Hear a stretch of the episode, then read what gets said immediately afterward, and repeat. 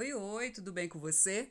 Carol Garcia aqui com você em mais um episódio do nosso podcast Café e Ele, como parte dessa última série que a gente lançou por aqui, Comunicamando, Comunicando o Amor. E hoje, dia 12 de junho, é claro que teria um conteúdo especial com esse tema aqui para vocês, né, gente? Bem, queria saber se vocês já fizeram o teste, as cinco linguagens do amor, que eu deixei lá no meu Instagram, tá? O link tá na bio. Queria muito que vocês fizessem, contassem para mim o resultado, se fez sentido para você fazer o teste, se você pretende aplicar no seu relacionamento ou no futuro relacionamento, se você também já fez o teste do seu temperamento.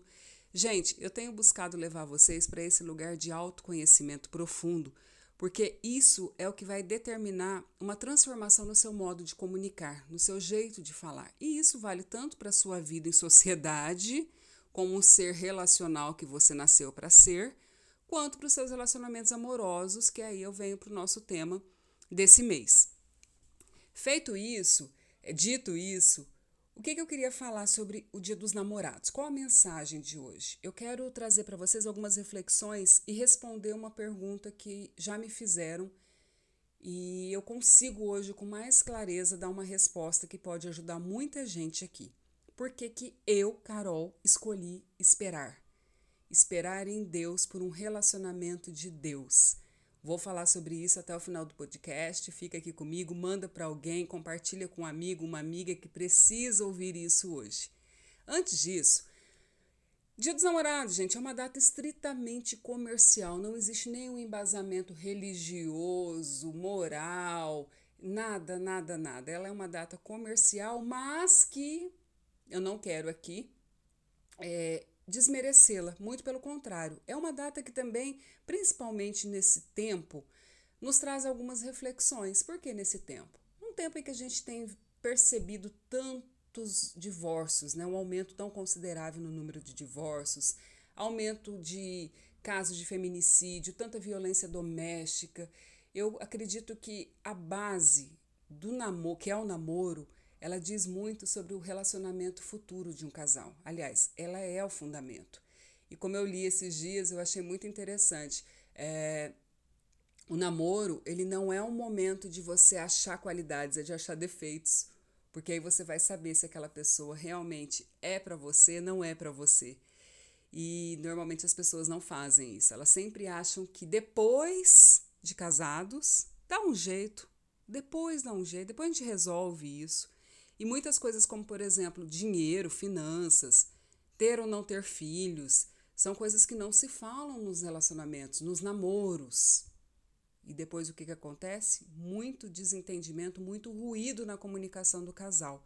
Então, olha a importância de uma comunicação clara, assertiva, afetiva, não violenta, mas muito esclarecedora entre os casais porque o namoro ele não pode ser pautado apenas pela atração física. Num primeiro momento, como eu disse no podcast passado, no episódio passado, claro, ela é um pontapé inicial, só que uma relação não vive só disso. Então, esse aprofundamento em quem você é e o que você quer para a sua vida que vai fazer tanta diferença. Por isso que, até como líder de jovens aqui, né, da minha igreja, muitos que já me acompanham há mais tempo sabem que eu tenho esse chamado, eu ocupo essa função hoje. Eu defendo mesmo a escolha em Deus, porque o jovem ele ainda não se conhece, ele ainda está afirmando a identidade, descobrindo a identidade dele, buscando reafirmar essa identidade, e ele nem sabe, nem sabe os seus próprios gostos ainda, ainda não, é, é, é um tempo de tantas dúvidas, tantas incertezas, então para que pressa? Escrevi sobre isso no Café e Ele essa semana. Para que pressa? Procura se conhecer, né? E aí, essas já são algumas reflexões que eu trago para vocês hoje. Dia dos namorados para os solteiros tende a ser um gatilho para as emoções como solidão, carência, comparação, tristeza e até a falta de perspectiva de um relacionamento futuro. Para os casais felizes, é uma celebração atrás da outra, né? Hoje o meu feed, pelo menos no Instagram, tá bombando de casais lindos, felizes, abençoados. Amém. Muitos amigos, queridos, inclusive, eu desejo que isso se perpetue na vida deles. Agora, para os casais nem tão felizes assim, eu diria que é quase que o mesmo que os solteiros que não se conhecem, os solteiros infelizes. Porque tem os solteiros felizes. E aí eu me encaixo nesse padrão aí, viu? Nesse perfil. O que é um solteiro feliz? É aquele solteiro que está curtindo o momento, que ele sabe que Deus já preparou o melhor para ele, e ele resolve descansar. É aquela menina, aquela jovem que ela sabe que ela foi levantada como flecha por Deus e não como uma metralhadora e sai atirando para todo lado, sabe? Aí quer um príncipe, o jovem, o rapaz, quer uma princesa, só que já atirou no reino inteiro. Você acha que você vai conseguir chegar num príncipe, numa princesa? O máximo que vai te sobrar é um plebeu. E olha lá. Então, esses cuidados, eles são muito importantes para você ver o seu posicionamento hoje, a postura que você tem hoje. Estou falando aqui de jovens, mas claro que vale para os adultos também, pessoas que já tiveram algum relacionamento, como eu, que fui casada por 13 anos. Então, esse é um momento de autoconhecimento, de você mergulhar realmente em quem você é. Agora, é, Carol, é só puxão de orelha esse episódio? Não, são instruções que eu quero deixar para vocês baseadas nas minhas experiências e especialmente por essa minha escolha em esperar em Deus. Então, aos casais, eu desejo um feliz dia, que seja realmente para que vocês que vocês tenham entendido que o amor entre um casal só faz sentido se for para um propósito maior de Deus. Porque aí, olha só, pega isso. Mesmo quando as coisas ficarem muito difíceis para vocês, vocês vão se lembrar quem os uniu e para quem os uniu. Esse é o amor, é o tipo de amor que Deus quer que a gente viva enquanto casal, que a gente esteja solidificado na rocha chamada Jesus Cristo, que haja um propósito maior, que a relação, o relacionamento, o casamento, ele seja para algo maior, para a constituição de uma família, para que impacte outras vidas, para aproximar outras vidas de Deus, para mostrar como a comunhão entre um casal ela pode existir de uma forma plena, completa e ser não só abençoada, mas como uma relação abençoadora. Qual o propósito do seu casamento hoje? Você consegue enxergar isso?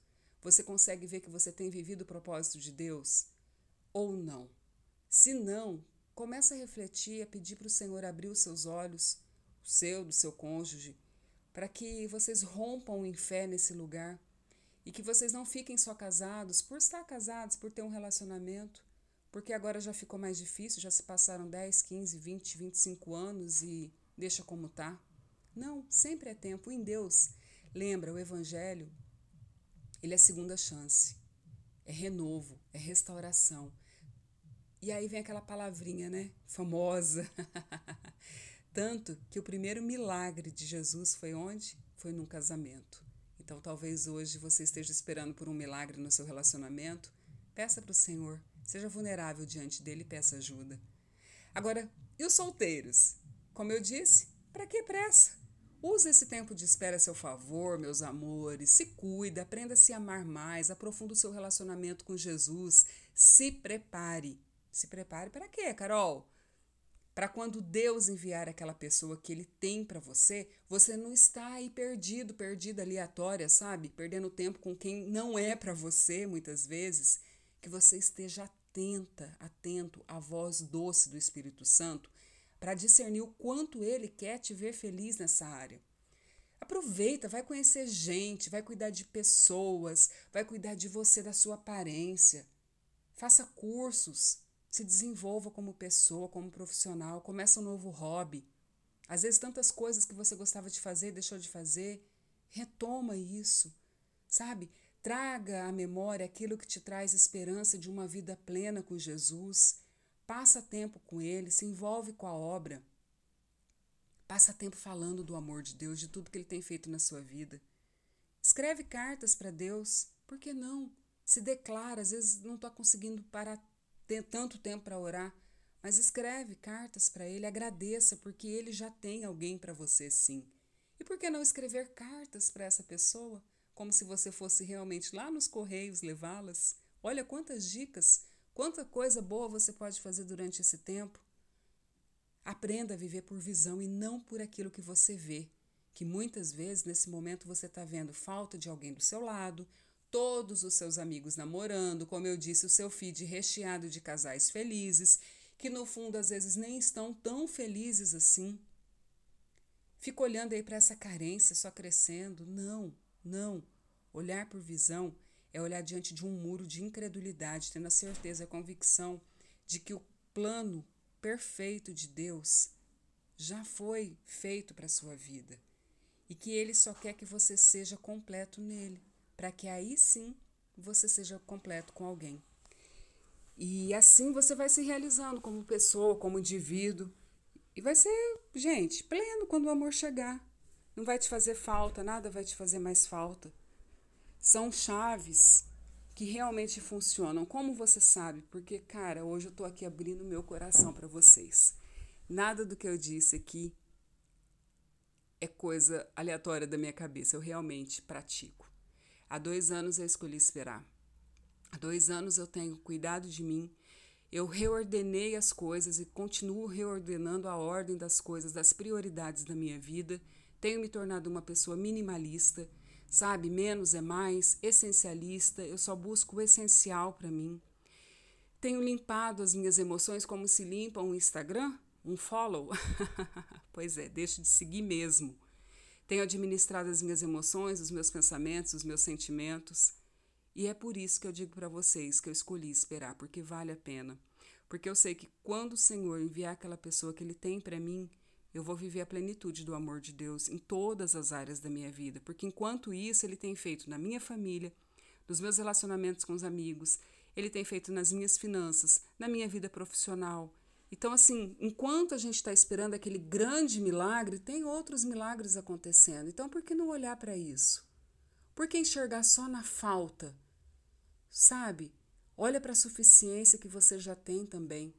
E quando eu digo em reordenar as coisas, colocar ordem nas prioridades, em que lugar Deus está na sua vida? Em primeiro, em terceiro, em quinto? Por que não anotar isso hoje? Escreve. Eu sempre falo escreve, porque a escrita ela te ajuda a organizar as ideias. Primeiro Deus, depois eu, e depois as demais, os outros e depois as demais coisas. E aí tudo vai ser acrescentado na nossa vida. Tem um texto no meu blog, no universokg.wordpress.com, que eu falo exatamente sobre o processo que foi esse de reordenar as prioridades na minha vida. E eu gostaria muito que vocês pudessem ver ou é, ler, tá? Tem um link lá no meu, no meu Instagram também. E no mais, aproveita o seu dia, aproveita a sua noite, marca uma pizza com as amigas, em casa mesmo.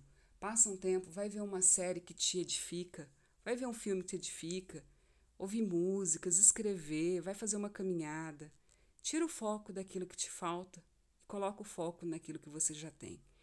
E assim Deus vai achar espaço nesse coraçãozinho grato e dizer: Eis a minha filha, eis o meu filho amado, em quem eu encontro prazer.